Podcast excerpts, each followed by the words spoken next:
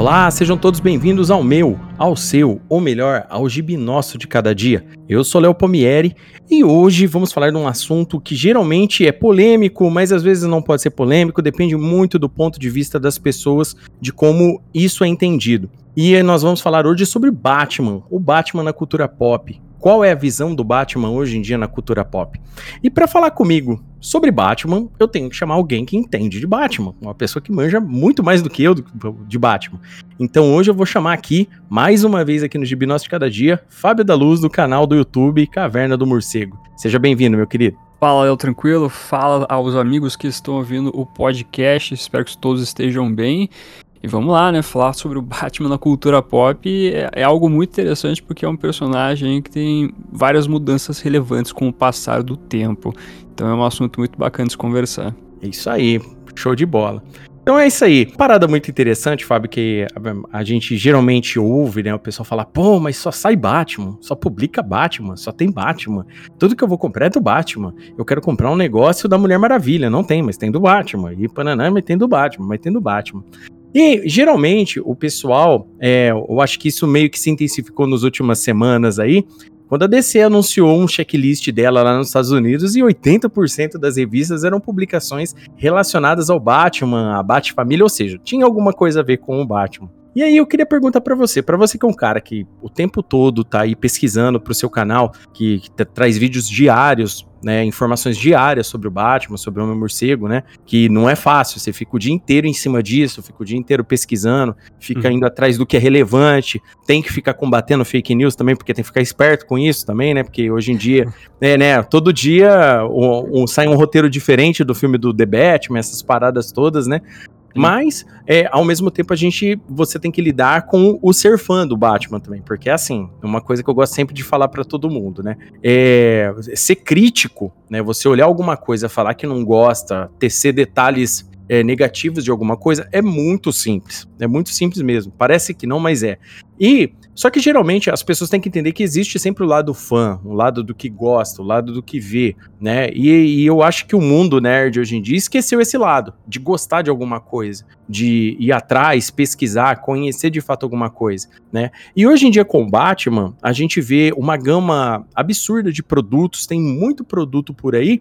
Eu queria saber de você, atualmente, a sua visão do Batman na cultura pop. Você acha que ela é só 100% financeira ou de fato ela é um gosto popular mesmo, pelo que você observa?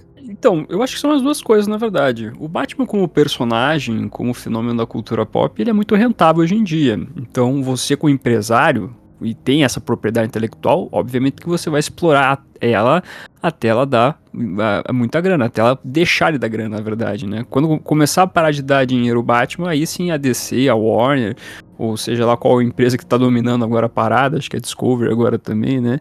É, aí sim eles vão parar de investir no Homem-Morcego. Mas o personagem, ele é um, um, uma franquia muito forte, né? O Batman, ele tem um poder de consumo enorme. Ele, ele não digo que ele é a mesma é, tem a mesma potência de Star Wars, por exemplo. Star Wars é, é a grande potência cultural pop, né? Mas o Homem-Morcego tá, tá tipo num, num, num um patamar muito grande nesse sentido. Então, tudo que você vê de brinquedo, de quadrinhos, de filmes e séries, etc., é porque realmente o personagem tem um grande retorno. Só que esse retorno, ele não é só momentâneo, né? Não é só, digamos assim, é uma coisa que é, se se tange somente a, a questão empresarial. Na verdade, o Batman também, como fenômeno da cultura pop, ele também tem muitas pessoas que gostam bastante das histórias do personagem. Ele tem um fandom muito grande. Então você vê muitos é, leitores de quadrinhos, entusiastas, fãs, sempre consumindo muita coisa do personagem, sendo sempre muito indo atrás dos trabalhos que envolvem o amor cego. E é interessante você pegar essa questão dos quadrinhos, porque, na verdade, essa, essa, esse lance do, do Batman ter muitos quadrinhos aí em comparação a outros personagens da DC é uma coisa que envolve a DC de agora também, com tudo que está acontecendo das reformulações da empresa, né? É sempre bom lembrar que recentemente a, a DC, através da TIT, passou por vários problemas de demissão.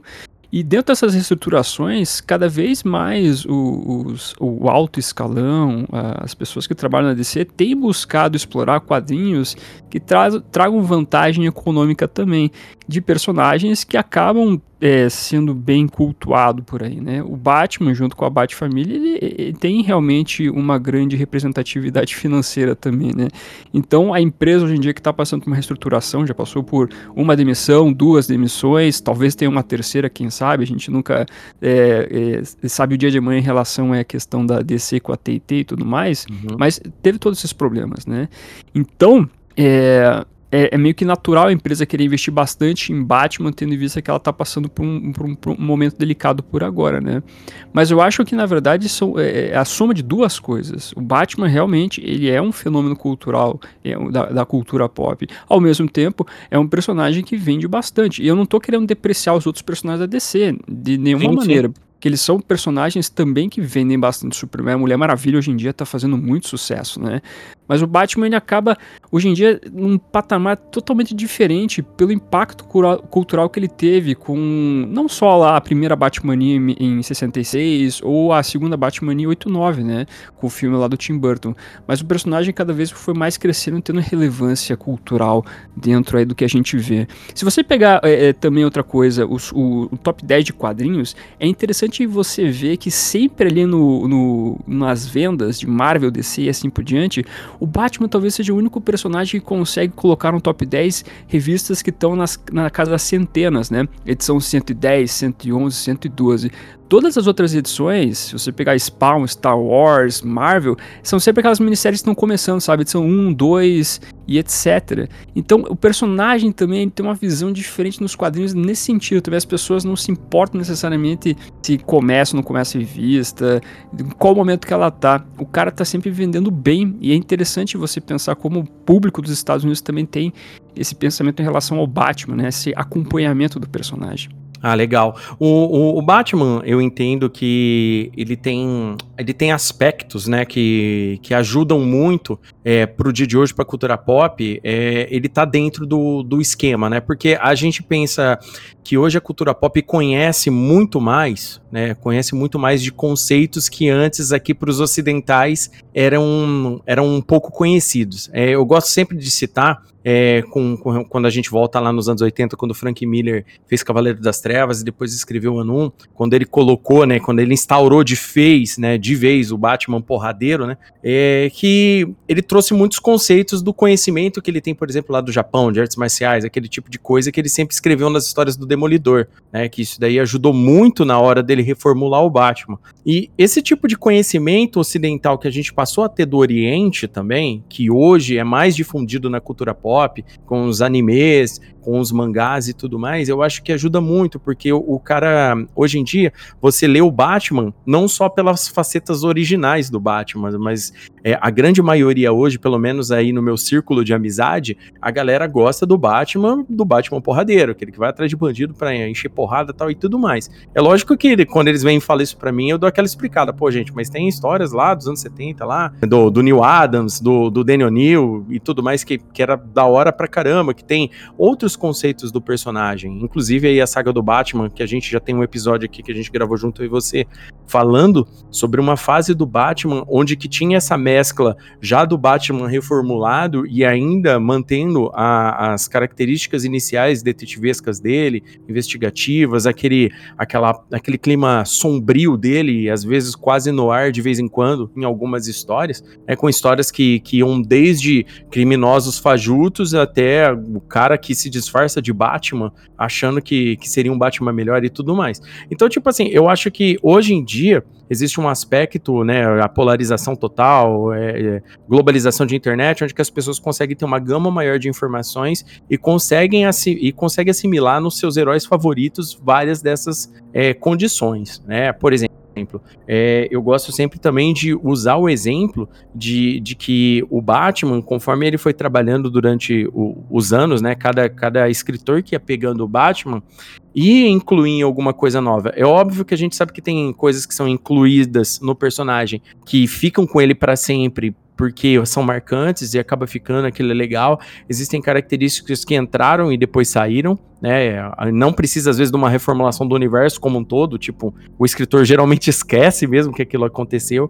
A gente já teve escritores no Batman que, que favorecem muito um canon do, do personagem cronológico, que nem a gente pegou o Grant Morrison escrevendo, pegando coisas lá da Era de Prata e, e restaurando de novo, entendeu? A gente tem, tem muita coisa que vai acontecendo com o personagem com relação aos quadrinhos e vai tornando ele dessa forma. Atualmente, a Bate Família, eu vejo, por exemplo, que é um, um dos produtos aí da, do, do Batman, né, oriundos do Batman, onde que as pessoas de fato conseguem se afeiçoar com relação a, a relacionamentos, quem sabe? A pessoa vê um relacionamento X aqui, um relacionamento Y aqui do personagem. Eu acho que isso daí também ajuda a crescer o personagem.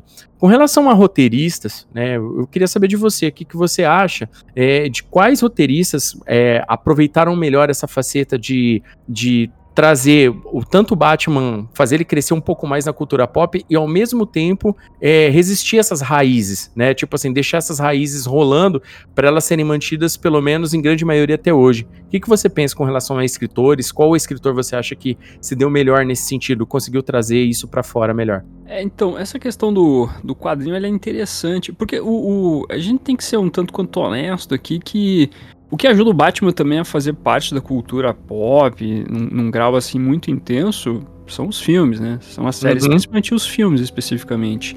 Porque é, os quadrinhos, eles são uma mídia que às vezes, às vezes não, muitas vezes são desprezadas pelos, pelos leitores, né? Pelos acompanhantes da cultura pop. É, por mais que hoje em dia a gente veja as vendas é, se estabilizando em relação aos quadrinhos norte-americanos, existe uma balela que a galera diz que cada vez os quadrinhos estão vendendo menos, mas pelos gráficos que a gente tem visto, as reuniões de informações, Não, é. os quadrinhos estão é, é, cada vez mais aumentando o, o, o, número de vendas. Até hoje eu vi um gráfico que dizia que os quadrinhos chegaram é, numa proporção de aumento assim comparado com vendas de 25 anos atrás. Então, é, é, é, por mais que os quadrinhos estejam vendendo bem sim, eu acho que também a, a, busca pelo quadrinho às vezes ainda é um pouco difícil pelas pessoas que gostam desses personagens, porque eles acabam é, refletindo o sucesso dele através de filmes, etc. O, o, o, o, sucesso do MCU é por causa dos filmes, né? O MCU, na verdade, são os filmes. E não necessariamente é, os filmes acabam atraindo as pessoas para ler os quadrinhos. O que vai, o que vai atrair as pessoas é quando nós vemos quadrinhos realmente aí se diferenciarem dentro do que a gente vê de lançamentos. Então, por exemplo, se a gente pegar o Cavaleiro das Trevas do Frank Miller, é, digamos assim, um grande expoente em relação a histórias do Batman, que atraiu muitas pessoas para conhecer o personagem. E foi o, Batman porradeiro tal qual que você citou aí, né? Uhum. Que, é o, que, é o, Batman que realmente ele tem um lance meio Clint Eastwood Dirt, Dirt Harry, né? Basicamente. Uhum. Então isso ficou muito no imaginário das pessoas. É claro, o Cavaleiro das Trevas também serviu como inspiração, por exemplo, pro Frank Miller, desculpa, pro Tim Burton fazer o filme de 89, né? Ele usou tanto a piada mortal quanto o Cavaleiro das Trevas pra trazer toda essa roupagem séria do Homem-Morcego. Não que necessariamente Tim Burton seja um grande entendido de quadrinhos, né? Ele mesmo diz que ele não lê essas coisas.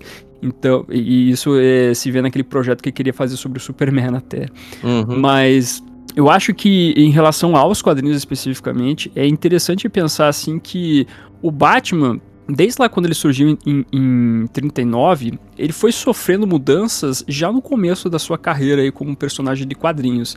É só lembrar da fase que a gente teve no começo lá, que ele era um vigilante, realmente um justiceiro praticamente, usava arma de vez em quando e etc, para depois ter a mudança do, dos ares dele com a chegada do Robin. Isso feito pela mesma equipe que começou trabalhando com o Batman lá, né, que é o Bill Finger e Bob Kane. O Bill Finger que uh, contribuiu para as mudanças que fizeram com que o Batman fosse um personagem mais leve, não tão justiceiro assim e mais um super-herói mesmo. Uhum. Então, é, é o, o, personagem ele sempre vai passando por mudanças com o passar do tempo. Isso é meio que obrigatório pro personagem até. Aí você vê, por exemplo, passada Era de Prata, que foi uma era um pouco mais esquecível pro personagem. É, você pega a Era de Bronze que nós tivemos, como se citou, o Daniel O'Neill, né? O Daniel O'Neill fez essa mudança toda do personagem. Na verdade, mudança entre aspas. Ele mudou o personagem que estava sendo ali escrito na Era de Prata para trazer suas raízes da Era de Ouro e fazer uma nova versão do personagem por ali, né? Uhum. Então isso é uma coisa interessante. Só que aí teve também o Steven Gohart, Steven Gohart e o Marshall Rogers, que também fizeram ali uma boa fase do personagem que é bem lembrada, que trabalhava muito Bruce Wayne, trazia uma faceta bem séria do, do protagonista, trabalhava lados ali interessantes com os vilões. Só que realmente o, o, os anos 80 ali, o caldeirão de novas ideias, ideias é, digamos assim, mais sombrias e assim por diante, fizeram com que esses, os quadrinhos dessa época fossem os quadrinhos mais lembrados, não só do Batman, né, mas de todo o período ali do, dos Estados Unidos. Teve o, o Watchmen, teve... O Batman teve, nesse período, o Cavaleiro das Trevas, Piada Mortal, Morte em Família, o Batman Cult, que é o, o Messias, que talvez não seja uma história tão conhecida pelo público, mas é uma história bem conhecida para quem, quem lê os quadrinhos também dessa época, né? Então é, interessante pensar que esse período dos anos 80 é um período bem prolífero para o Batman, assim, e basicamente tudo que você quer recomendar de quadrinhos, você geralmente recomenda esses, né? Desse período aí do Frank Miller, que o Alan Moore fez o, o, o A Piada Mortal. Talvez, em relação à questão de vendas, assim, de colocar o Batman no status bem pop, eu teria que citar aqui algo que talvez muitas pessoas não gostem, que é a fase do Scott Snyder e Greg Capullo nos 952. Concordo que... contigo. e eu concordo com você. As pessoas podem não gostar. Tem, tem muita gente que gosta. Não, não, não me entendam mal. Não é todo uhum. mundo odeia. Tem muita gente que gosta. Nos Estados Unidos o cara é um popstar. É, no Brasil tem várias discussões. Eu vejo as pessoas realmente não gostando mas tem muitas pessoas que gostam aqui também. E é uma fase que ela fez muito, muito sucesso e trouxe muitas coisas que hoje em dia continuam com o personagem. E vendeu muito também, vendeu assim, no sentido de sempre estar tá no top 1, top 2, top 3 no máximo, mas sempre estava em primeiro lugar de vendas. Então, é, é uma fase que ela fez muito sucesso em vários sentidos. Então eu, eu, eu teria que citar até os 952. Por isso que eu acho que os 952 não é uma fase assim desprezada, assim. Eu sei que ela tem problemas, muitos problemas, mas pro Batman foi uma fase muito importante. Quando a gente vê, por exemplo, quando chegou o Tom King, que fez uma fase excelente para mim, que eu acho até melhor que o do Scott Snyder, ele teve problemas de vendas de quadrinho, por exemplo, né? Talvez o impacto cultural ali do Tom King não tenha sido tão grande tal qual é o impacto cultural do Scott Snyder, né? Mas nos anos 2000 nós tivemos quadrinhos interessantes, como por exemplo Silêncio, quer dizer, interessantes, eu, eu não gosto muito de Silêncio, na verdade. É, silêncio, silêncio, é meio que um consenso, né, de que foi uma história feita para os desenhos do Jim Lee só. Né? Exatamente. É, foi, a gente viu um reflexo do, do X-Men do Claremont indo pra mão do Jim Lee, assim, do nada. É a mesma coisa, tecnicamente. Só que Sim. a gente viu isso acontecendo com o Batman ali. É, pois é, exatamente. E foi um quadrinho que vendeu pra caramba, né? Porque essa época eu já tava acompanhando as, as notícias envolvendo Batman e eu acompanhava lá os, os top 10 todo mês e sempre vendia muito, muito, muito, muito.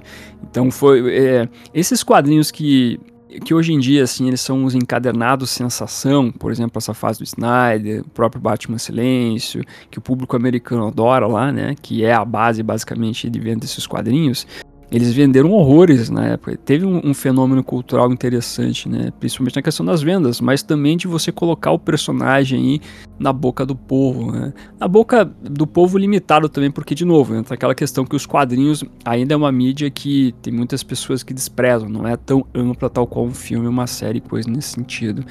Mas ainda assim, pode ser que a gente tenha aquela fase que ela não é, é, extremamente marcante no sentido da crítica do quadrinho, né? Ele não fez algo que transbordasse, tal, comparando com o Cavaleiro das Trevas, por exemplo, com a fase do Scott Snyder, né? Eu não acho que a fase do Scott Snyder é uma fase assim que fez uma diferença enorme no que envolve assim a leitura do quadrinho, né? Todo a, a, a, o ato artístico do quadrinho. Mas é, tal qual o Cavaleiro das Trevas, é, guardado suas devidas proporções, não me matem aí, mas ele fez um sucesso importante para colocar o Batman dentro de uma relevância que envolve o meio, né? Então, é, é, é, um pouco polêmico quando você fala essa questão da, do impacto cultural do personagem na maneira como os, os, os, roteiristas e artistas lidam com o personagem. Mas tem muitas fases que a gente pode, às vezes, não gostar que realmente fizeram um tremendo sucesso e que às vezes devem ser respeitadas pelo sucesso que fizeram. É, um, um, é bem legal você falar isso, porque assim, existem. É uma parada que a gente vive falando, né? Existe a opinião e existe o fato, né? Querendo ou não querendo. E, e o fato é que silêncio vendeu. E vendeu muito, não só pelo, não só pelos desenhos do Jim Lee, pela história tal, né? Mas ela, ela, teve na época, né, um acesso midiático muito grande, né? A galera tava muito, nossa, a volta do Jim, a volta do Jim Lee, nossa, Jeff Loeb escrevendo, uma, uma trama detetivesca, paraná, paraná, Batman desenhado pelo Jim Lee. Aí o Batman, aquele desenho do, do Batman no Gárgula, aquela parada, a galera ficou louca, né? Aquele, aquele tipo de coisa. E eu vou falar para você, hoje, né, na época que Silêncio saiu aqui no Brasil, na época, eu lembro como uhum. se fosse hoje, eu peguei os encadernados tal e tudo mais quando tava saindo na época, né, que o capa cartão, se, se, se eu bem me lembro tal, é, que hoje eu tenho a versão definitiva dele aqui, mas na época eu tinha dessa. Cara, na época vendeu pra caralho. Todo mundo tava falando, olha, olha esse visual, pá. Ninguém tava nem aí. Hoje a gente lendo com, com uma visão mais crítica, depois a gente entender, é, né, a, a gente aprender a estudar melhor o quadrinho, entender o, as camadas que o quadrinho passa, a gente entende que era uma história só, era mais uma história dos anos 90, dos anos 2000, entendeu? Tecnicamente Sim. falando, né? Com, com, um desfecho simples, né? Daquele, do jeito mais simples possível e que favoreceu o desenho, porque querendo ou não querendo, querido ouvinte, os desenhos de silêncio são do caralho. Eu gosto do desenho do Jim Lee tecnicamente, não assim a níveis estratosféricos, mas eu acho que ficou legal, né? É uhum. É, um, é, uma história feita para ele desenhar uma gama absurda de vilão do Batman, aquele aquele tipo de coisa. Mas uhum. Silêncio vendeu muito. Na minha época, quando eu comprei Silêncio, eu era muito novo. Nossa, todo mundo curtiu isso daí. Hoje a galera fala. Então, mas isso é um fato. Vendeu tão, vendeu bem aqui, vendeu bem lá nos Estados Unidos pra caramba, né? Hoje, se você pega um top 10 americano de quadrinhos do Batman, Silêncio tá lá. Entendeu? Por mais que nós aqui não, cur não curtimos, né, o, a cultura americana pro, pro, pro aspecto deles, né, para a forma como eles entendem o personagem, e isso não é uhum. problema, diga-se de passagem, é sempre bom a gente lembrar que uh, o, o, fato diz que Silêncio vendeu bem, eu gostar da, da HQ ou o Fábio não gostar também é um fato completamente normal, a arte toca as pessoas de forma diferente também, a gente tem que entender esse tipo de coisa, como o, o Fábio falou, né, tanto e, e falou de forma até que bem educada, esse tipo de coisa, né, as pessoas têm que entender, tipo assim, existem opiniões com relação ao que acontece, existem os fatos, como ele bem falou, que o silêncio vendeu bastante lá, mas é um detalhe que ninguém tá falando que se você gosta de silêncio e, e o Fábio não curte muito, não quer dizer que silêncio é ruim para você. Às vezes para você funcionou bem a história e isso é completamente normal. E é por isso, Fábio, que eu digo que o Batman continua grande na cultura pop também, porque é, existem vários entendimentos né? Você falou aí dos 952, que é uma, que é uma fase aí que muita gente fala mal, muita gente critica, que essa reformulação deu errado, que depois Rebirth tentou consertar, em algumas coisas ficaram legais, outras coisas ficaram ruins. Mas eu digo para você que nos 952, por exemplo, a gente teve a fase do, do Tomasi, por exemplo, né? conca concatenando ali com a fase do, do Snyder, por exemplo, Sim, né? Uhum. E, e, eu acho a fase do Tomasi muito boa, porque trabalhou aquele conceito do, do Batman com o Demian, por exemplo, sabe? Sim, sim. Teve, é, era um detalhe que tinha começado lá no Grant Morrison e o Tomasi tentou dar um andamento. Né? O Scott uhum. Snyder, uhum. ele veio com uma proposta diferente, e inclusive eu acho que tiveram ótimos momentos. Eu gosto muito do começo da, da Corte das Corujas, que eu acho super legal. Tanto é que é um vilão, que é um grupo de vilões que ficou estabelecido até agora, né? Depois, Sim. mais para frente, a gente teve outras sagas legais aí, com, com, com, com arcos, né? No caso, com, com a Corte das Corujas e tudo mais. Isso daí funcionou bem, e como, como a gente pode falar. Né? O, o Greg Capullo desenha demais. O Greg Capullo desenhou Spawn anos, né? Sim. E desenhar um personagem sombrio de capa é o cara certo. Eu, uhum. eu gosto muito dos desenhos do Greg Capullo. O Scott Snyder, eu penso assim, ele, ele, ele começou bem, ele começou com, com ideias legais, ele acertou algumas coisas, só que é, é aquela parada, chega na hora que o cara quer aquela megalomania, peraí, eu preciso chocar alguma coisa, né, preciso criar algum detalhe. E hoje a gente tem aí o, o heavy metal, é, death metal, death metal. Uhum. né, Dark Knights Death Metal e tudo mais. Uhum. E, e, tipo assim, é, é, como, como eu disse, eu tinha um entendimento, por exemplo, de death metal. Eu reli recentemente, inclusive eu gostaria de mandar um abraço pro Pablo Sarmento lá do, que, que era do Comic Pod e tal. Ele falou para mim: não, cara, tenta ler de, um, de, uma forma diferente, que a gente fez um podcast junto, convidado num outro podcast, e, e ele falou, e eu comentei que eu não curti a, a primeiro momento, né? Falei, não, uhum. lê de novo tal e tudo mais. Até porque, né, Fábio, eu sou abertamente um fã dos quadrinhos dos anos 90, né? Uhum. eu tô aqui falando do Batman, mas eu sou um fãzão fãzaço de gibi de porradinha, de coisa explodindo. Gosto mesmo. Até porque eu entendo o quadrinho como uma alienação mesmo, né? Uma, um escapismo, né? O dia que eu quero uhum. ler uma parada mais séria igual o Mouse, a história é outra, né? E a gente lê com outra cabeça, entendendo o conceito. Mas tem dia que eu quero ler um gibi de porradinha mesmo. Pode ser do Batman, pode ser de qualquer outro personagem. Isso acontece, né? Tem dia que a gente não tá muito afim de ficar raciocinando, né? Pensando, né? Vendo, vendo conceitos, né? Tem dia Sim. que a gente fica muito disso. E o Batman, hoje em dia, no meu ponto de vista, ele consegue trazer esses conceitos. Tem gibi do uhum. Batman, que, que nem a gente falou aí do, do Death Metal, por exemplo. Ele traz um. Tudo bem que é uma saga para reformulação do universo e tudo mais. Só que ele traz conceitos viajados aí que, que não, vai, não vai ficar é, devendo para as melhores histórias escritas pelo Rob Liefeld lá nos anos 90, você tá entendendo? Uhum. De doideira. Quanto mais doideira você puder colocar, beleza. E vendeu bem. É uma parada que eu falo para todo mundo. Vendeu, a galera comprou. Ninguém. Uhum. Não seria uma parada, porque a gente sabe, hoje em dia vendeu pouco, eles estão cancelando o gibi. Eles não estão pensando duas vezes. A situação uhum. não tá para peixe. Né? Uhum. E tá lá, tá lá, a situação foi lá. O, o, a DC fechou um contrato com o Todd McFarlane, né, pra, pra, pra tá fazendo boneco a, atrás, Toys, né? né, a McFarlane Toys. Então, tipo assim, quanto mais saga para sair boneco tiver, eles vão fazer. Se a gente contar, eu, tá, eu abri agora há pouco aqui o site da McFarlane Toys para trazer essa informação. É, tipo, 40% dos bonecos é a ver com o Batman entendeu? Sim, sim. Ente... É, o, o Death Metal até corrobora essa questão aí que o, você falou, conversou com o Pablo Sarmento, né? Eu, eu não gostei muito de metal, na verdade. O primeiro metal eu achei um pouco... Enfadonho. é, arrastar demais o texto, eu achei um saco.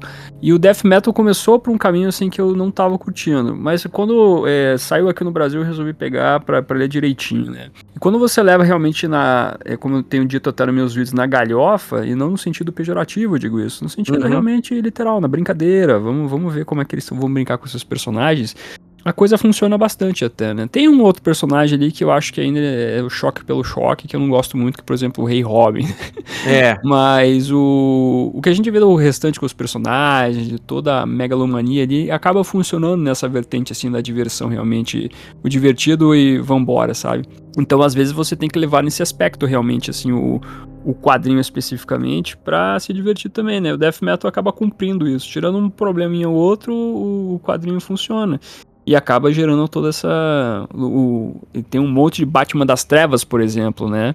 E é, é, engraçado, porque daí você acaba fazendo um monte de bonecos em relação a isso, tal qual você falou aí da McFarlane Toys. É, o, o outro detalhe importante que você comentou e, com relação a, a essa ver, essas vertentes, né? E, e, e, fortalecendo também esse, isso que você falou agora, é verdade. É sempre bom a gente ler tanto uma história lá da Era de Ouro, quanto uma dos anos 80, como uma dos anos 90, como uma dos, dos anos 2000, tentando entender qual era o conceito de época também. É muito importante a gente entender isso, tá? No começo dos anos 90, por exemplo, a gente estava ainda, tava ainda muito aquela, aquele furor Guerra Fria, é, mu muito, como que se diz lá nos Estados Unidos, estava muito aquela parada patriotismo, filme de Rambo, essas paradas todas, sabe? Cinema brucutu ainda rolando, aquele tipo de coisa. Então, tipo, fazia mais efeito naquela época. Quando a gente vai ler um quadrinho daquela época, e a gente nunca pode trazer o contexto de hoje. Isso é muito importante, né? Para qualquer personagem, não é só pelo Batman não. Qualquer personagem que você vai ler, você sempre tem que entender esse conceito, porque senão você realmente não vai se divertir. Foi, foi, é, foi exatamente esse artigo, por exemplo. A galera já não curte muito o super-herói porradinha. O cara quer ler essas paradas de, de dilema é, das pessoas, né? Aquela parada mais true crime, que tem gente que gosta. E, e é, é completa, completamente normal. Uma coisa que eu gostaria de, de, citar, e eu acho que fortaleceu muito o personagem com relação a, aos quadrinhos, e é legal, é, eu gosto sempre de recomendar isso. A galera que hoje fala, ah, não tem mais história do Batman, ah, essa história do Batman, tá, tá, tá, tá. Eu recomendo sempre pra galera ler Contos dos Cavaleiros das Trevas trevas, né? A Panini vem republicando alguns aí, né? Xamã saiu, Gótico saiu recentemente.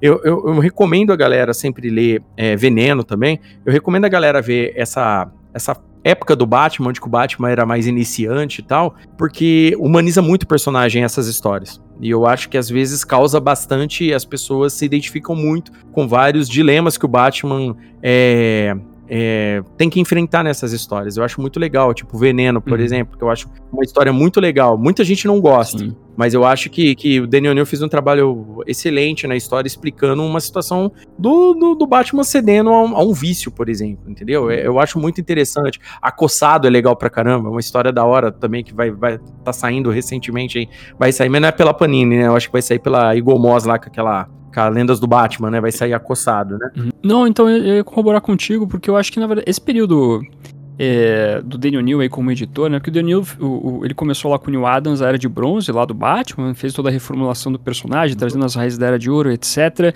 E fez um trabalho bem marcante, né? E aí tem a versão editor do Daniel Neal, né? Que inclusive ele, ele foi editor na Marvel também, ele editou o período lá do Frank Miller no Demolidor e etc. Nossa, excelente. Uhum.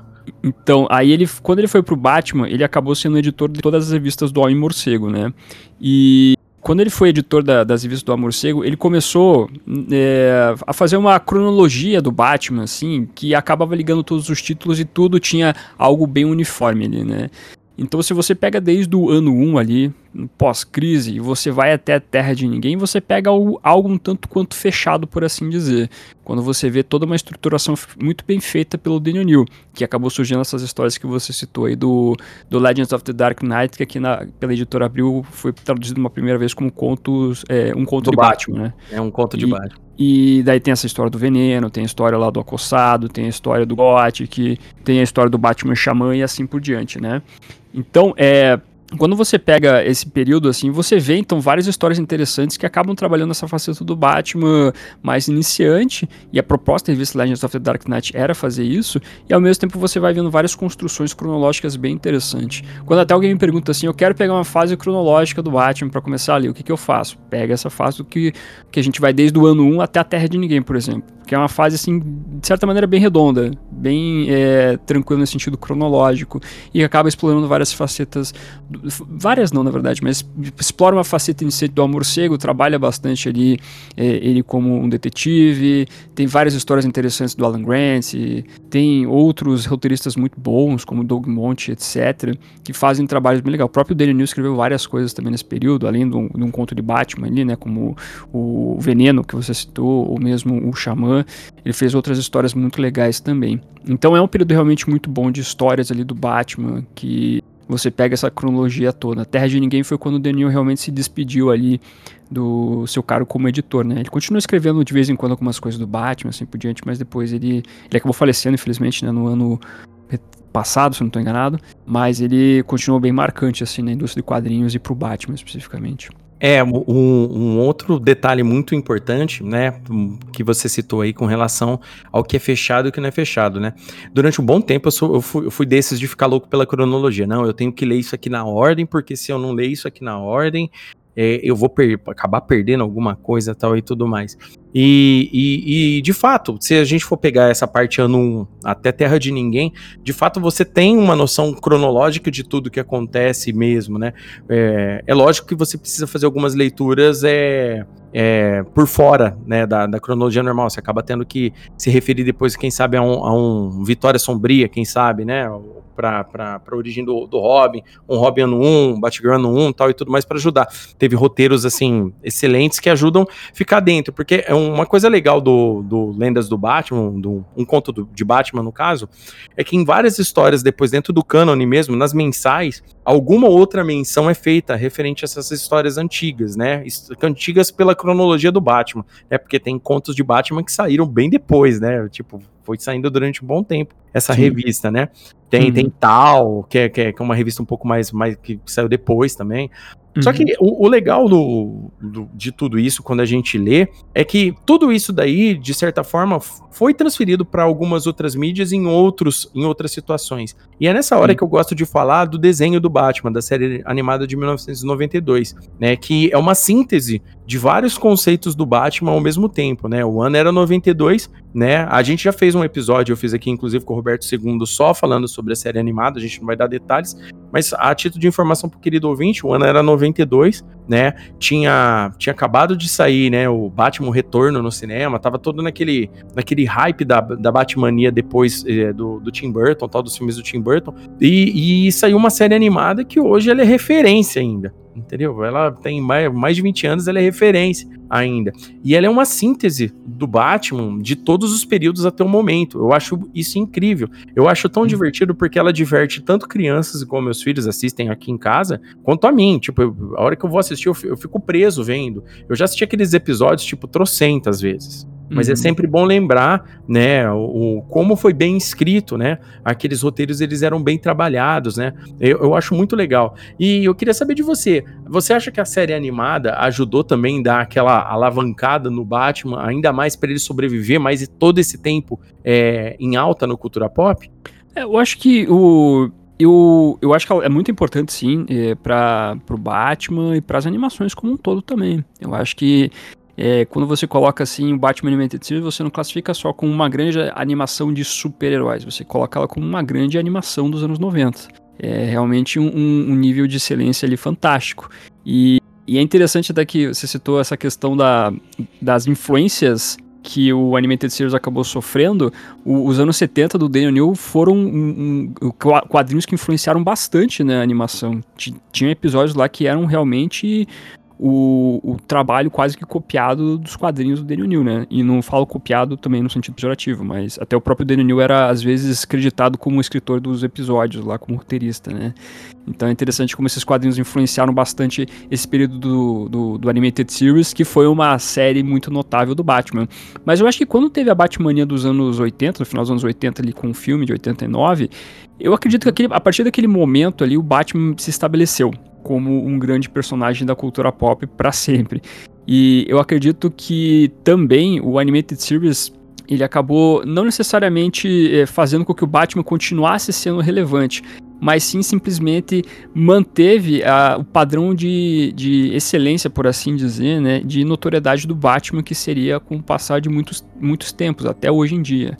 Então, é, o, o Batman 89 do, do Tim Burton é algo muito importante. Ele acabou criando possibilidades da, de, de outras pessoas poderem trazer as suas versões do Batman também, como foi uma Animated Series. É, o Animated Series chega então, traz essa roupagem é, é, vinda do filme do Tim Burton, mas apresentando ali ideias de outras pessoas e sedimentando a figura do Batman para um público que não acompanhava os quadrinhos, por exemplo. Por mais que nessa época a gente teve lá a queda do morcego, que também foi algo que foi bem notável, né? Por causa que o Batman estava sendo quebrado, não sei o que, né? Mas é, eu acho que o Animated Series, como produção de excelência, ela foi muito importante para o Morcego, sem sombra de dúvida.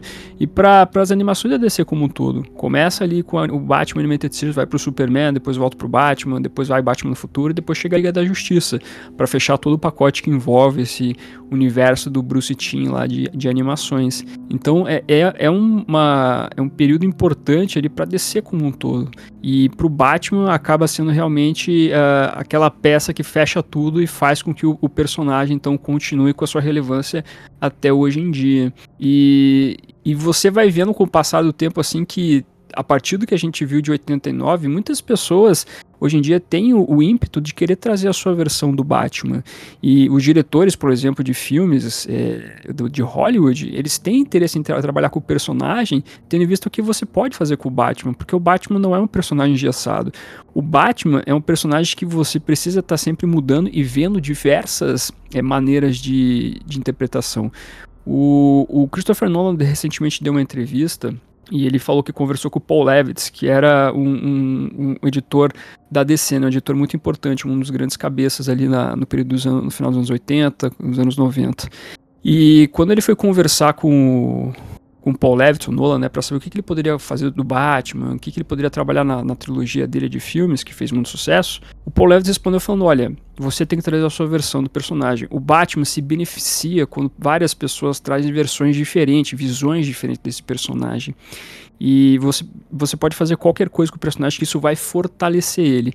Então, é, é, é, complicado quando eu vejo a, a, intenção de engessar o personagem somente o personagem somente numa figura, somente numa versão, porque uhum. ele se beneficia de várias versões. Então a gente teve o Batman Tim Burton, a gente teve o Batman Animated Series do Bruce Timm, Paul Dini, Alan Burnett, etc. Você teve o Batman do Joe Schumacher, que ele é polêmico, mas é uma versão. Teve a versão do do Christopher Nolan, vai ter versão do Matt Reeves. Recentemente o Denis Villeneuve, que tá fazendo o filme dele do Duna lá, disse, pô, se eu pudesse trabalhar com um super-herói, com certeza trabalharia com o Batman, porque é um personagem que me chama a atenção, porque ele poderia fazer uma versão diferente dele. Então, é interessante ver como o personagem, ele acaba se sedimentando na indústria cultural também como um fator não necessariamente de é, uma, é, é, um universo forte, assim por diante. Na verdade, ele tem um universo forte, mas as pessoas se sentem atraídas pelo Batman com o que eles podem trabalhar com o personagem, o que eles podem fazer de relevante e trazer a visão deles em relação ao Homem-Morcego. Então, talvez esse seja um fator muito importante com o que faz com que o Batman seja um atrativo para as várias pessoas aí espalhadas ao redor do nosso globo. Ah, legal, cara. É, é, é, bem interessante isso que você falou, né? O, o, Batman, muita gente, eu já ouvi de várias pessoas falar, não, mas o Batman é sempre aquilo lá mesmo. Não, não é sempre aquilo lá mesmo, né? Depende muito de como você vai fazer, porque assim, tem, tem gente que já tá enjoado de ver a morte dos pais do Bruce, concordo. É, é um porre toda vez que alguém quiser fazer qualquer tipo de reformulação, recontar a mesma história. Né? É, a origem do Batman não é uma origem tipo a origem do Superman sabe? Ele é uma origem que se assemelha a, a, a, a mais um, alguns personagens que tem uma tragédia assim mais específica, né? Não que Krypton explodindo não seja um negócio ruim, mas é, é diferente, é uma parada diferente a gente nunca pode esquecer que o Superman é um alienígena, por exemplo, né? Quando faz essa comparação. Mas o Batman tem um começo traumático, é, começo traumático. O Batman tem uma, uma vivência traumática. A, a forma de combate ao crime dele, né? E, e, é bom a gente sempre lembrar disso com, quando a gente fala do Batman. É, é, um, é, um, é, um, é uma faceta dele, né? O passado dele é o que cobra ele quando ele tá combatendo o crime, esse tipo de coisa. É, é a única coisa que todo diretor, né? Eu penso assim, né? Eu já comentei até com o Andrei aqui no podcast. O, o a única coisa que, que trava as pessoas para fazer alguma coisa com relação ao Batman sempre vai ser a origem dele. Daí para frente, a galera sempre pode colocar alguma coisa, quem sabe tirar. Como a gente já viu, né? Em muitas muitas questões do, do Batman através dos tempos, colocaram coisas e tiraram coisas. Ou algumas coisas que ficam esquecidas e são retornadas dependendo do, do próximo escritor. A gente pegou, que eu já citei aqui, o Grant Morrison, por exemplo, que pegou um monte de coisa da Era de Prata, o, o Batmite ele trouxe de volta. Então, tipo, né? Tem um monte de coisa que às vezes a gente pensa assim, lendo o Batman, e, e, fica e fica enfadonho, porque a gente já fala, porra, já vi isso aqui de novo, pô, isso aqui vai continuar de novo, isso aqui de novo tal. Aí troca o escritor, pô, esse negócio é legal. Mas às vezes a gente se esqueceu que aquela parada que a gente fala, pô, é legal, o cara usou no começo da outra fase outro escritor. Então, tipo assim, é muita, às vezes, muita informação já foram usadas tantas ideias que às vezes essas ideias podem ficar escassas. Né? Uma coisa que eu, que eu gosto também de falar, o que mostra a força do Batman dentro da cultura pop é, é são, é, é, sempre essa, essa é como o Batman consegue ir para outras mídias e outros produtos de forma simples. Recentemente eu estou jogando aqui com meu filho o jogo novo da Hot Wheels, né? O Hot Wheels Unleashed, é um jogo de Hot Wheels né? Para quem gosta de Hot Wheels aí, dica aí pro para pai e mãe aí que o filho adora Hot Wheels, tá numa idadezinha que já joga videogame, Hot Wheels Unleashed aí, você não vai precisar comprar pista cara, não, você pode comprar o joguinho que dá na mesma. Você monta a pista dentro do jogo e tá tudo certo. Lá tem o Batmóvel e já foi avisado que vai sair outras versões do Batmóvel no jogo. Por quê? Porque tem vários Hot Wheels de Batmóvel. Né? Então, tipo Sim. assim, já é, já é um produto do Batman que já tá indo para outra mídia. A última wave de Hot Wheels que chegou no Brasil, ela já saiu já faz uns dois, três meses nos Estados Unidos, mas chegou só agora aqui no Brasil. Ela trouxe a, o, o Batwing, né? O, o jato do Batman por exemplo, da Hot Wheels. É, inclusive, eu comprei um para mim aqui para minha coleção pessoal. Então, é, tem produtos do Batman que sempre estão saindo para outras mídias é, ou outros produtos de uma forma mais, mais simples, né? É, a gente falou da McFarlane Toys aí recentemente. Um, uma coisa que eu gostaria de lembrar é que o Batman tá, tá saindo algumas histórias pelo selo Black Label, por exemplo, e algumas uhum. dessas histórias são melhores histórias do Batman que eu vi nos últimos tempos aí, entendeu? Que, tipo assim, dos últimos anos que eu tenho lido do Batman, gostei muito. Por exemplo, a, a, a Maldição do Cavaleiro Branco, né? É, Batman Cavaleiro Branco, por exemplo. Tem a continuação Maldição do Cavaleiro Branco, eu achei bacaninha, mas a primeira, o Cavaleiro Branco, eu achei excelente, uma história fera pra caramba. Inclusive, tem um, um episódio aqui no Gibinós de Cada Dia só comentando sobre essa HQ, né? E, e eu acho que isso ajuda, o, o, a, trabalha muito bem o personagem, não só nas mensais normais dele, mas também ele tá indo sempre para outras mídias. E a McFarlane Toys tá fazendo boneco de, do que tiver saindo do Batman, ela tá aproveitando para fazer. É, é interessante você falou essa questão do Hot Wheels. Hoje em dia tem um público dedicado aos Hot Wheels do, do ou não só Hot Wheels, né, mas só os Batmóveis, por exemplo, né? Uhum. Tem, tem, gente que só gosta de comprar Batmóvel, né? Hot Wheels sempre tá lançando bone... é, bonequinho, né? Na verdade não é bonequinho, é carrinho. Tá lançando uhum. sempre carrinho do Hot Wheels diferente do Batman. E às vezes é o, o, o Batmóvel, mas a versão azul, preta, branco e assim vai indo. E a galera vai lá, coleciona fortemente isso aí. Além das action figures, você vai ver outras, é, outras é, produções, né? Ou melhor, é, outras coleções do Batman aí que a galera faz com afinco. Tem, tem gente que gosta de colecionar tudo que envolve a série Arkham de videogames, por exemplo. Uhum. Tem gente que foca, por exemplo, no, no, em colecionar o Batman Animated Series. Então é interessante que o Batman tem várias franquias dentro de si. Tem a franquia do desenho, do jogo, do carrinho, dos quadrinhos e assim vai indo. É difícil você ter tudo, é, é impossível, na verdade. Não é impossível, né? É só ter dinheiro. O problema é ter o dinheiro. Mas uhum. é, quando, quando você vê assim é interessante porque tem, tem realmente assim várias maneiras que o Batman acaba treinando as pessoas também para você é, ser um colecionador ou ser um admirador. Então isso, isso é bacana também do personagem. Isso acaba movimentando também não só esse lado cultural, mas o lado econômico também de exploração do personagem. É, e, inclusive o Batman, você falou aí da série Arkham, né? O Batman, é, os três, é, os quatro jogos que a gente fala com, com o nome Arkham, no caso, são jogos de extremo sucesso, né? Que todo mundo gosta de jogar Sim. Batman Arkham, né? Qualquer uma das versões. A gente sabe que tem um jogo ou outro que é melhor que o outro, por causa de roteiro tal e tudo mais. Tem jogos que, às vezes, eu considero um pouco injustiçado, porque eu acho o Arkham Origins um ótimo jogo, mas tem uma galera que meio que despreza o jogo. Até porque ele veio depois do Arkham City, que foi, eu acho que é um, um, consenso de que, que é um jogo muito bem produzido, muito bem feito, né? Que traz um, um Batman com, com tudo que a gente mais gosta, né? O jogo é, teve é, o roteiro, se não me engano, é do Paul Dini, então tipo o jogo ficou É isso mesmo, é o Paul Dini, né? Que escreve o, o, o, o Arkham City. O Arkham City o Asylum e o City, ele escreve. Isso, então, então, tipo assim, então, tipo, um jogo com um roteiro bem, super bem elaborado, mas o Arkham Origins também é legal. O Arkham Knight é da hora, mas o Arkham Knight eu vejo sempre um pouco mais como um fanservice, né? Eles resolveram colocar muita coisa do Batman num jogo só. Não deixa de ser bom. Eu acho o jogo excelente. E são jogos que pavimentaram aí um, uma nova versão de jogos de, de super-herói. Tanto é que a gente tá. Eu tô jogando recentemente o jogo do Homem-Aranha, de 2018. Cara, ele pegou muito conceito do, da, da série Arkham ali sabe, para para o jogo. Então já de, acabou ditando um pouco de regra pro que vinha também com relação a jogos de super-heróis, né? Sim. É, porque a gente teve um grande período daqueles, daqueles jogos licenciáveis, né? Tem o filme, tem o jogo. Tanto é que tem jogo muito bom nesse sentido, a gente não pode desprezar também, né? O, a galera sempre citou o jogo do Homem-Aranha 2, que é um grande jogo. É, ah, ótimo. Eu, eu gosto do Batman Begins também, o jogo lá do PlayStation 2, né? Mas a gente sabe que é, é, eram jogos que eles eram bons, mas às vezes eles eram meio que desprezados por serem produtos de licenciamento e coisas nesse sentido.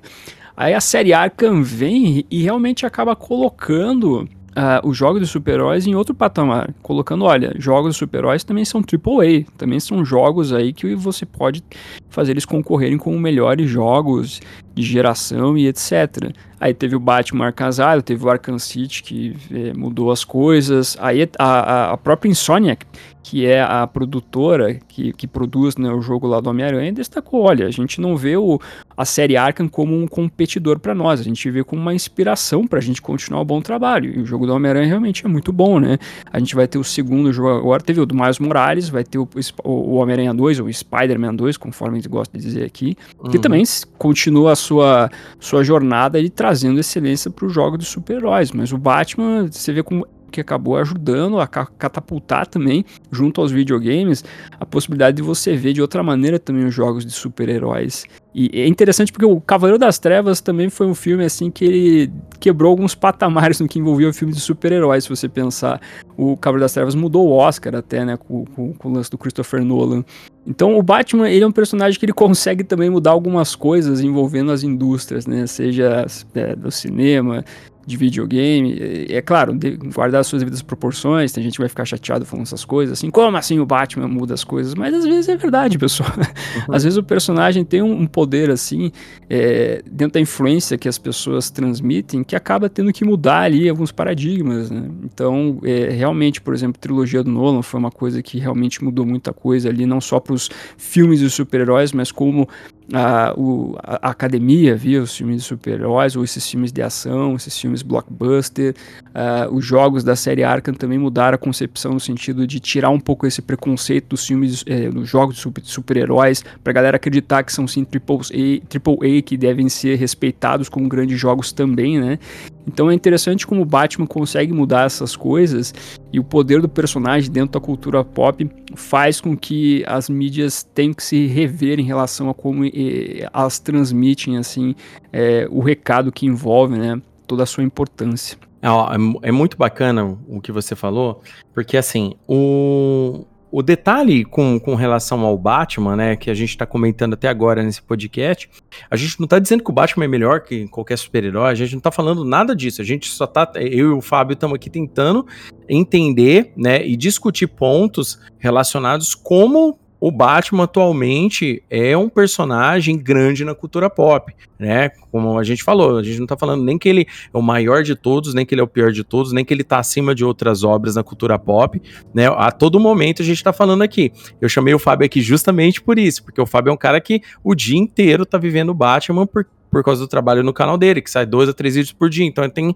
tem aquela parada que ele tem que ficar o tempo todo informado com relação ao Batman, né? E vocês viram que em nenhum momento, por mais que o Batman seja né, o, o, o, personagem da vida do Fábio, se eu perguntar pro Fábio quem que é o melhor, é óbvio que o Fábio vai falar que é o Batman, né, Fábio? Mas assim, mas é que uma coisa só que a gente quer deixar bem claro uma coisa que a gente quer deixar bem claro é, é, justamente isso. É que ninguém tá aqui tá falando que é o melhor nem nada. A gente tá explanando pontos é, dentro aí da cultura pop, onde que o Batman se mostra muito forte com relação a pelo midiático, e a gente nunca pode esquecer o maior motivo de tudo isso, o dinheiro. Né?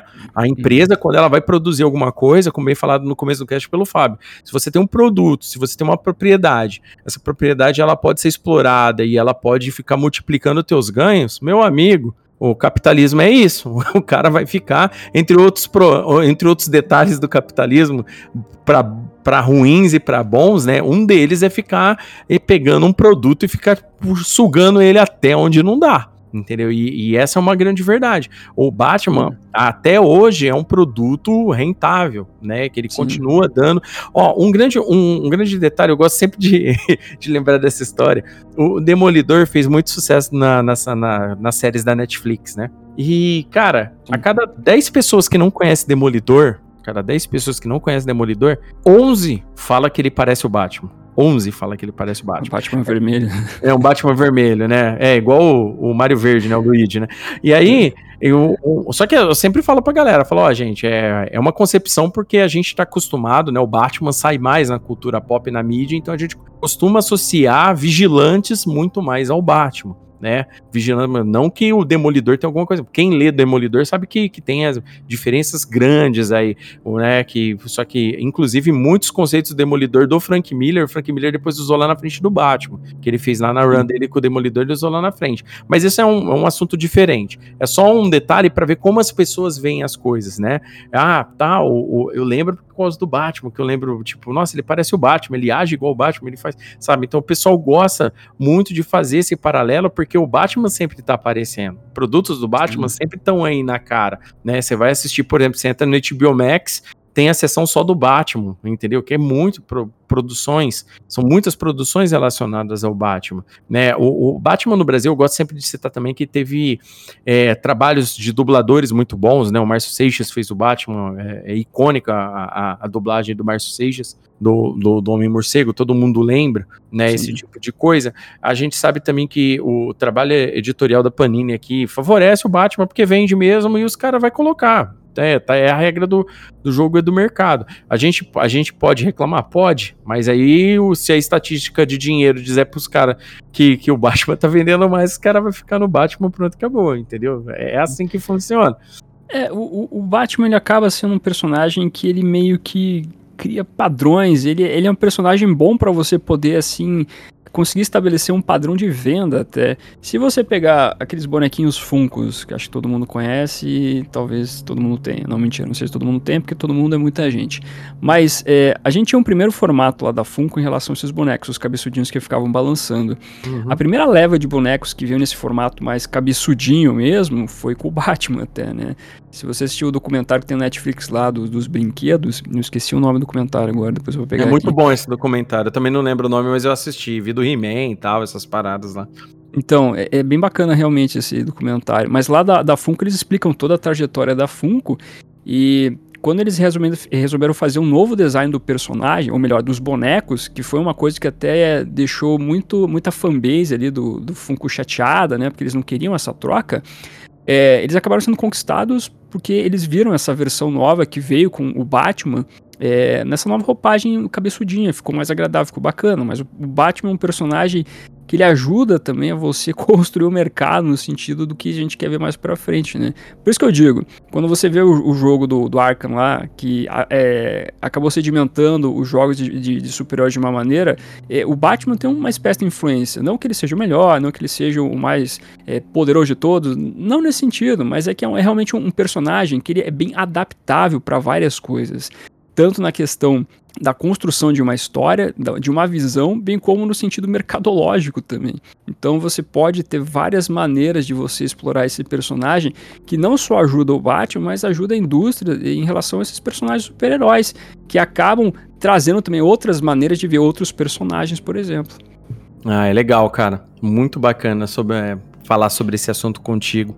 É porque um, uma coisa que é assim, pra gente meio que finalizar esse assunto, é, a gente sabe que, que cada pessoa tem um personagem específico que gosta, tal. O Batman, inclusive, não é meu personagem predileto, né? Mas eu tenho um respeito muito grande pelo personagem, porque é um personagem que eu cresci lendo, de qualquer forma, né? Era o que tinha na minha mão para ler, tal e tudo mais. Então, eu gosto muito do personagem. Eu tenho minhas histórias prediletas do Batman, tenho a minha fase predileta do Batman, a gente tem tudo isso né? Mas é sempre bom a gente discutir, colocar meio que os pingos nos is, porque tem muita gente que acha que é, é só uma preferência básica. E não, essa preferência ela é relacionada a estatísticas, dinheiro, é, esse tipo de coisa, gosto popular, como que o personagem se transformou através dos tempos, outros personagens se transformaram, se transformaram, se transformaram, com certeza se transformaram, Superman se transformou, entendeu? O, o, o personagem da Batfamília se transformaram, Mulher Maravilha, todo mundo teve reformulação conforme o tempo,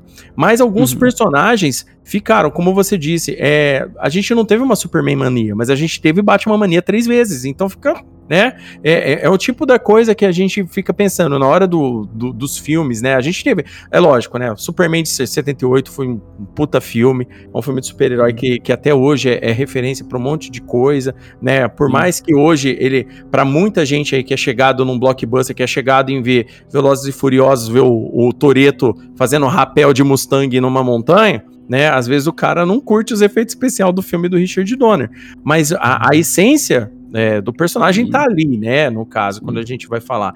Então, o, o, Batman, ele teve mais versões disso, ele teve muito mais disso, ele foi trabalhado mais vezes, ele apareceu em mídias diferentes mais vezes, né? E acabou é, se solidificando aí na cultura pop. Sim. É, eu diria assim que o Batman ele teve a sua solidificação a partir realmente da segunda Batmania. É até interessante se você pegar aqui os quadrinhos do Batman ali da, da editora Abril, da era da editora Abril, o Batman não vendia tanto quanto o Superman, por exemplo, né? Tanto é que uhum. o personagem tem umas cinco séries até conseguir pegar uma e ir até a edição número 50, por exemplo. O Batman penou ele, porque ele não vendia tão bem com o público aqui. Por isso que é, a gente tem os períodos onde o Batman estava tentando se achar como personagem. Teve o começo que é muito importante para ele na Era de Ouro, que o personagem vendia bem, assim por diante. Daí você teve a Era de Prata que deu uma ferrada com o personagem. O personagem quase teve seu título cancelado por lá, mas uhum. ele teve a reformulação que veio até a Elipse Amarela, que daí funcionou. Teve a primeira Batmania que foi com o Batman 66.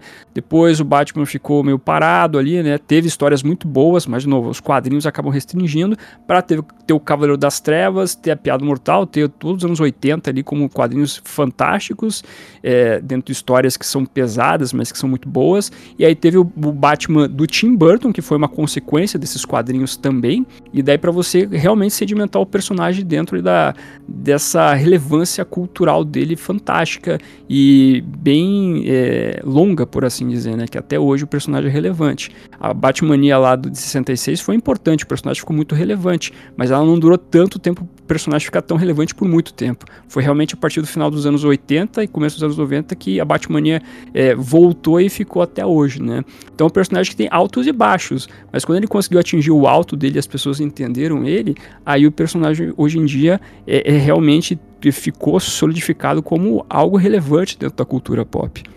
Ah, bacana, cara, muito legal. Fábio, então é isso aí, cara. Eu queria te agradecer muito, cara, é, por, por vir aqui, se deu um pouquinho do teu tempo aí, que você tá corrido aí com o teu canal, fazendo vídeos diariamente aí, ótimos vídeos, diga-se de passagem. Gostaria, como Obrigado. fã, dizer que eu gosto muito do seu canal e, inclusive, a sua trilha sonora de Synthwave, muito bem colocada. eu me sinto representado toda vez que, que começa um Synthwave no seu canal. Saiba que isso aí é muito legal. Mas eu gostava da introdução da Armação Ilimitada também, achava legal. É, essa era bacana, né? Era essa bacana. era muito longa o problema, mas essa era bacana também. É, mas, cara, é muito legal o teu canal, todo, todo o trabalho que você faz, né? É, aliás, tem, tem muita gente que trabalha legal com o Batman aqui, né? Eu gosto sempre de citar também os meninos da Batcaverna, que já vieram aqui no Gibinóstico Cada Dia, vai voltar também. É. E, tipo assim, eu, o, uma coisa que eu, que eu gostaria também de agradecer para você é, é sempre estar tá, tá fazendo esse trabalho mediante pesquisa, né? Eu estava vendo uma ah, postagem sim. sua relacionada, por exemplo, a essa situação aí do, do, do Tim Drake, do, do, do, do Jonathan Kent, que na data de uhum. hoje, né, tá, tá, o pessoal tá falando muito disso sobre com relação à bissexualidade dos personagens. Você foi lá, peraí, galera, vamos pegar aqui um, uma parada aqui com relação de quem que toma essas decisões, né? Porque o pessoal sempre acha que é uma parada, não, é uma agenda, né? Uma agenda LGBT uhum. para dominar a mente dos jovens, pananã, pananã, e não é nada disso, né?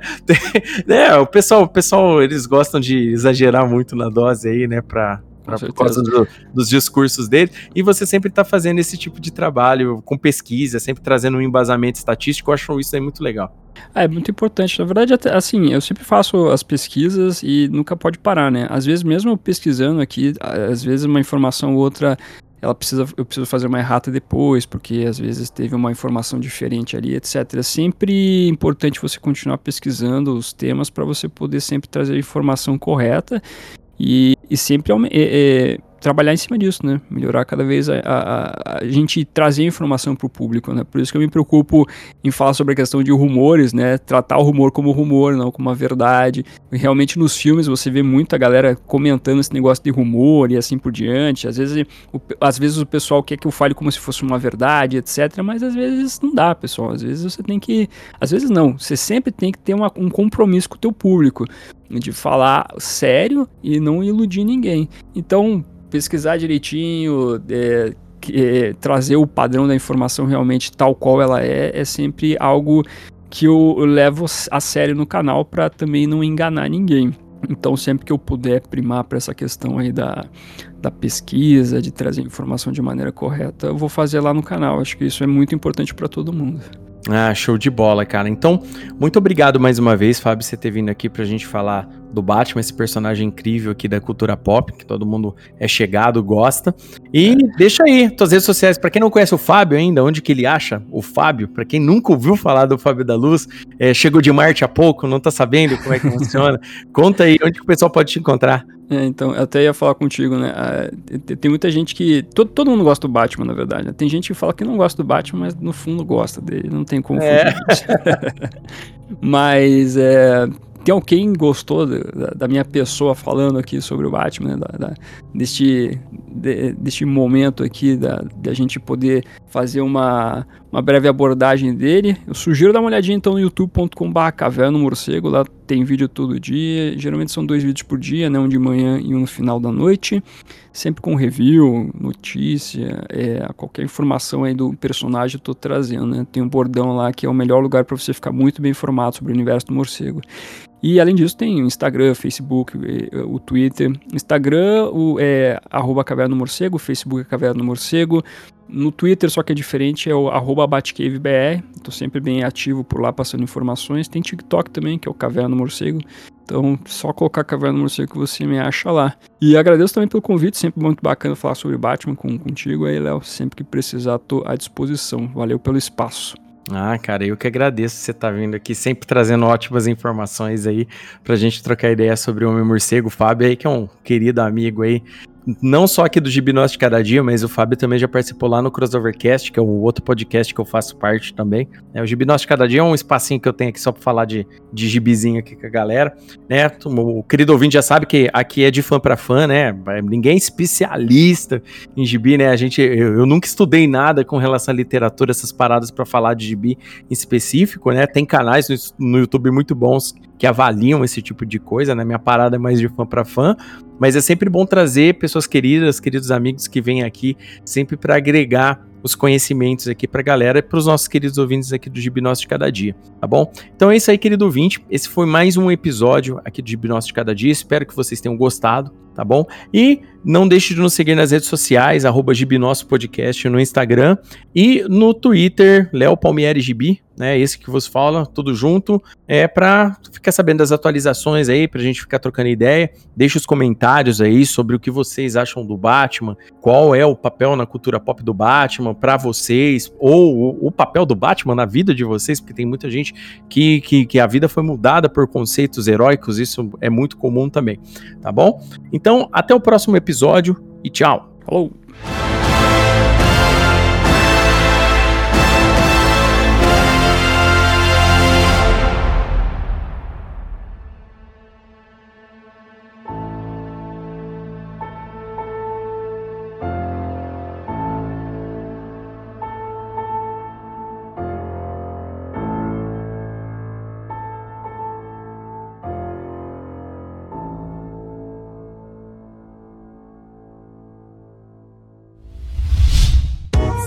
A iniciativa Podcasters Unidos foi criada com a ideia de divulgar podcasts menos conhecidos, aqueles que, apesar de undergrounds, têm muita qualidade tanto em entretenimento quanto em opinião. Por aqui você tem a chance de conhecer novas vozes que movimentam essa rede. Então entre lá no nosso Instagram, o arroba Podcasters Unidos, é só escolher e dar o play.